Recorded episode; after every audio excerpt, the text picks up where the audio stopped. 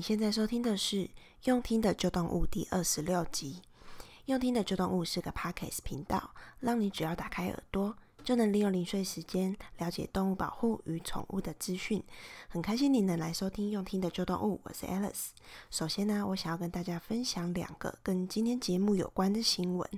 第一个新闻呢是在二零一四年的时候，不知道大家记不记得，有一只叫做阿和的河马，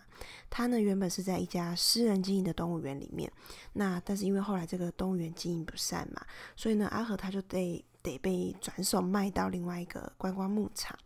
那在运送的过程当中，阿和他一开始因为受到惊吓，那他就跳出车外就受伤了。后来呢，大家要再把阿和移回车上的时候，因为没有去妥善的评估好说吊车的绳索能够承受的重量，结果呢，这个吊车的绳索就断掉了，所以就让阿和他又再次重重的摔在地上。结果两天后，阿和他因为伤重。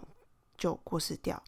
那第二个新闻呢，则是说有相关的动物保护团体，他们呢就发现说，在高雄有两家的休闲农场，因为呢他们开放园区里面的小动物可以跟游客直接去互动，但是呢他们没有做好相关互动的规范或者是导引，那又或者是说。呃，他们本身就没有给他们园区里面的动物有妥善的生活品质、生活环境。那后来呢，因为呃这样子的动物保护团体，他们去透过网络的力量去呃宣达、去发布相关的资讯，所以在今年，也就是二零二零年的六月二号。这个动物保护团体呢，他们呢就召集了各方的专家学者，还有呢业者一起来讨论，开了一场在高雄的叫做“展演动物辅导会”。那这个辅导会主要的内容就是请这两家园区。来改善动物的生活空间跟品质。那透过相关领域的专家或学者提出的建议，来帮助他们。那或者是说呢，请他们去取消，或者是在呃需要有跟游客跟动物互动的时候，那就必须要有园区相关的专人，你有经过相关的训练，要能够去监督游客跟动物之间的互动，并且给游客一些适合。正确对待动物的方式的引导，所以相信聪明的你应该就知道，我们今天要讲的主题呢，就是展演动物。那我们就废话不多说，赶快开始今天的节目吧。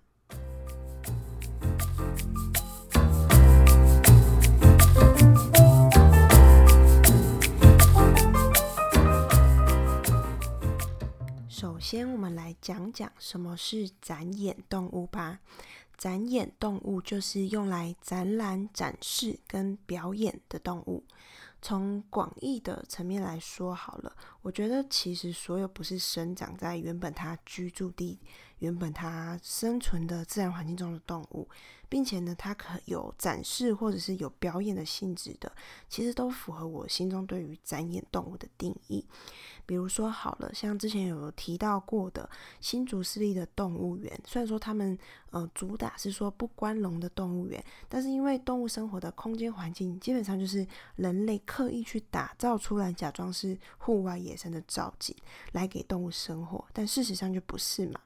那对我来说，那就不是动物它们生活的自然空间跟跟环境，而它的目的也就是展览给人类来观赏。那我想。动物不是娱乐这句话，其实是很多想要改善、展演动物生活品质的一些动保团体的核心宗旨。因为啊，动物跟人类共同生活在地球上，基本上我们没有高低贵贱之分，没有说谁就得被谁关起来给谁看嘛。就像如果我们知道说有一个小朋友，他从小就直接被他的嗯、爸妈身边夺走。被商人带走，那被迫呢，他要去学习各式各样的表表演，去取悦别人，取悦游客。然后呢，平常他住的地方又狭小又肮脏，然后这样子的表演行为获取的利益也不会分给这个小朋友，甚至说这个小朋友他生病也没有妥善受到合理的医疗照顾。那我想这样的行为绝对一定会被整个社会大力的挞伐嘛。但是很多的动物就是在这样子的状状态下过完他们的一生哦。比如说，像是我有看到一些观光农场的影片，很多那种观光农农场都有养很多的兔子嘛。那很多的观光农场，也就是透过兔子、小兔子来，可以说呃跟游客互动，来当做能够吸引游客的诉求的噱头。毕竟小动物、小兔子很可爱，又比较没有伤害、没有危害，所以呢，小朋友都会很想要亲近它们。但是大家知道吗？其实啊，兔子这种生物，它本来就是一种很容易受到惊吓的动物，因为它就是其实在大自然的环境当中，它就是食物链的比较底层，所以呢，它们很对于外在其他的生物物种，其实是很很容易受到惊吓，甚至会因为惊吓过过度而死亡的。但是在那些园区里面，其实你可以看到说，很多的小朋友跟兔子的互动，基本上就是追逐追它，或者是直接抓住兔子的耳朵，甚至我看到还有影片是小朋友他就要坐在兔子的身上，诶，但是他的父母却没有阻止他。那影片当中的兔子虽然它不会叫，它不会让你用声音让你感受到它的害怕。但是从他们慌张的动作或者是逃窜的动作，其实就可以很直观的感受到这些兔子他们的压力跟害怕。另外呀，他们的生活空间也往往很拥挤，也没有足够的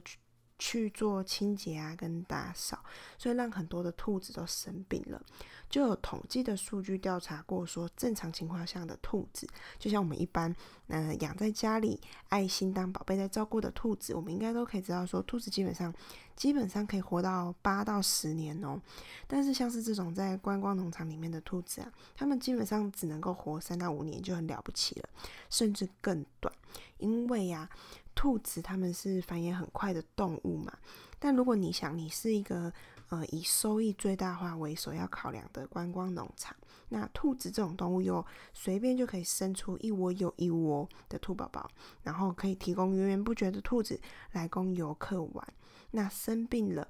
带去看医生的话，动辄几百块甚至上千块，就是一次哦，一次看医生的钱而已哦，就往往比你直接在宠物店买一只兔子还要来得贵，因为宠物店可能一只兔子几百块、一千块就有了。所以啊，如果你的立场是把兔子不当作生命，而是把它当成是你身财的财产，把它用钱的角度来衡量的话，那我想答案很清楚的，兔子有一点生病受伤，你是不可能带它去看医生的，对吧？那在台湾呢，其实呢一直都有展演动物相关的法令，但是在过去法令其实不是很完备了。那但是啊，随着过去在一四年的时候，河马阿和的事件发生过后，那也因为媒体都有在报道，所以呢，使得有越来越多的人都关心这样子的议题，所以呢，也陆陆续续的就去渐渐影响到法令的修订哦。所以啊，在二零一八年的时候呢，那时候就有重新修订了跟动物相关的法令。那个法令呢，就有提到说，未经主管机关的许可，任何人你都不可以以动动物来进行展演，就是进行展示跟表演。更严格的去限制说，去提出申请人的资格。然后呢，还有你照顾这些动物，你要提出保证金跟相关的责任，以及主管机关都一定有介入的权利。其中我觉得有两点的法令的修订很值得跟大家分享。首先呢，原本的法令呢，它就被废掉了嘛，它就不会是在指定义说，呃，展演动物就是呃展演动物，而是它改成去定义说什么叫做展演行为。这其实很重要哦，因为展演动物。原本在法律中的定义就是以提供娱乐为目的的动物，但这句话就是很可以值得我们反思的嘛。什么叫做以提供娱乐为目的的动物？那有动物它们天生就是为了娱乐人类而存在的呢？所以啊，我觉得改成定义为说展演行为的动物是比较恰当的。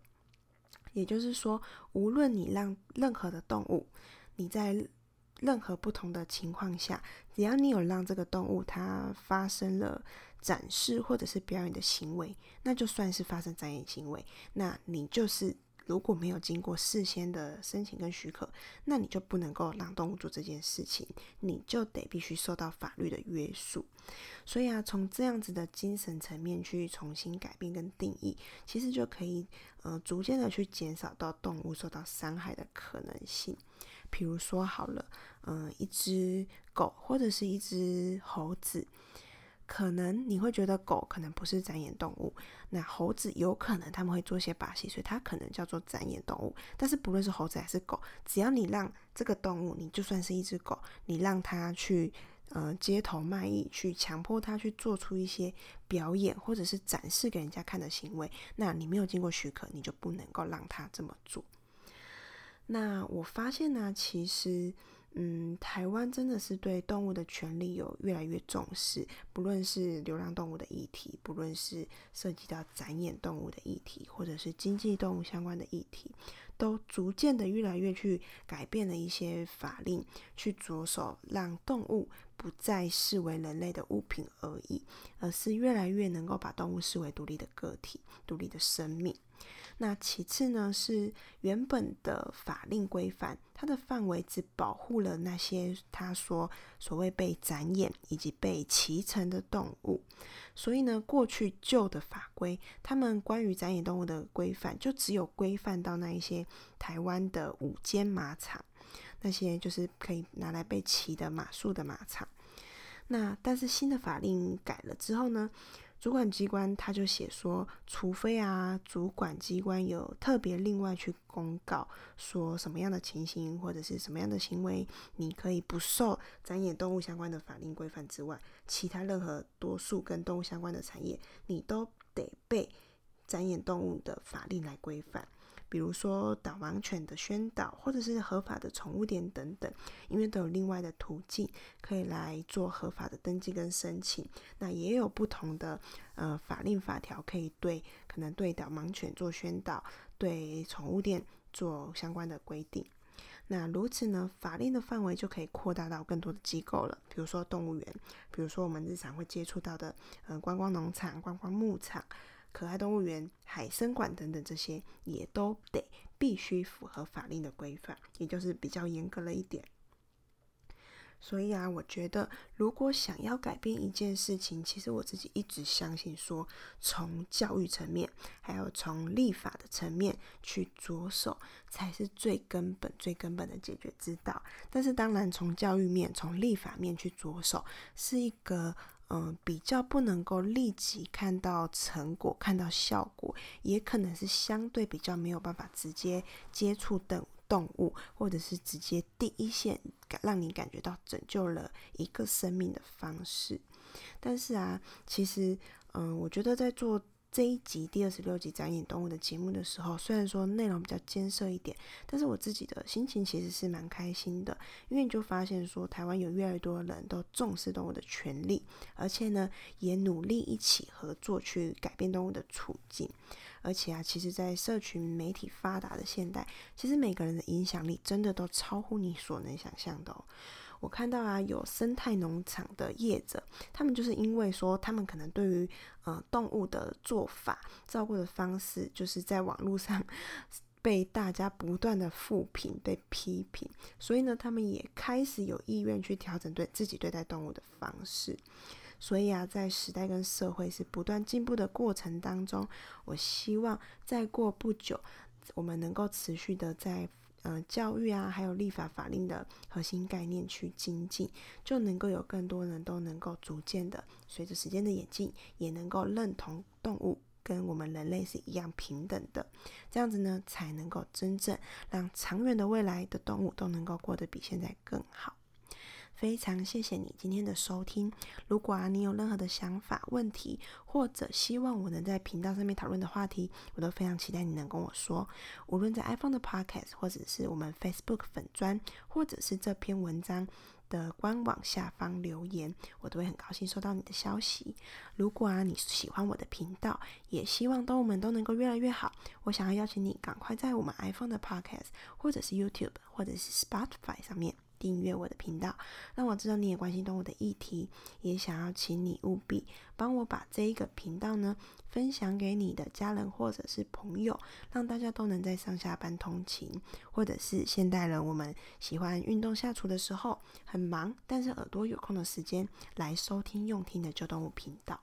最后啊，一样也要来工商时间一下，就是我们用听的旧动物频道发起了一个用画的。做动物的活动，所以我找来了两个我爱动物也爱画动物的朋友，由这两位朋友，我这两位画家，也就是 April 跟 R 一帮你画下你家宝贝的照片，猫啊、狗啊、兔子都可以，或者是你喜欢任何其他的动物也都可以。两位画家的画风呢不太一样，你可以到我们用听的旧动物的 Facebook 粉专或者是社团看看两位画家的风格。那画动物呢的费用的一半，我们会捐给爱心妈妈严可可的狗园。嗯，可可爱妈啊，她除了下班后她要照顾自己的狗园之外，她也都要到山区去喂养流浪的狗狗。还有去救援山区里面被弃养或者是伤残的狗狗，所以啊，参与我们用画的旧动物之后呢，别忘了拿着你家宠物的完成画作，到我们用听的旧动物的 Facebook 社团里面跟大家分享你家宠物的画作，期待在 Facebook 社团里面遇到你，那我们下次见喽。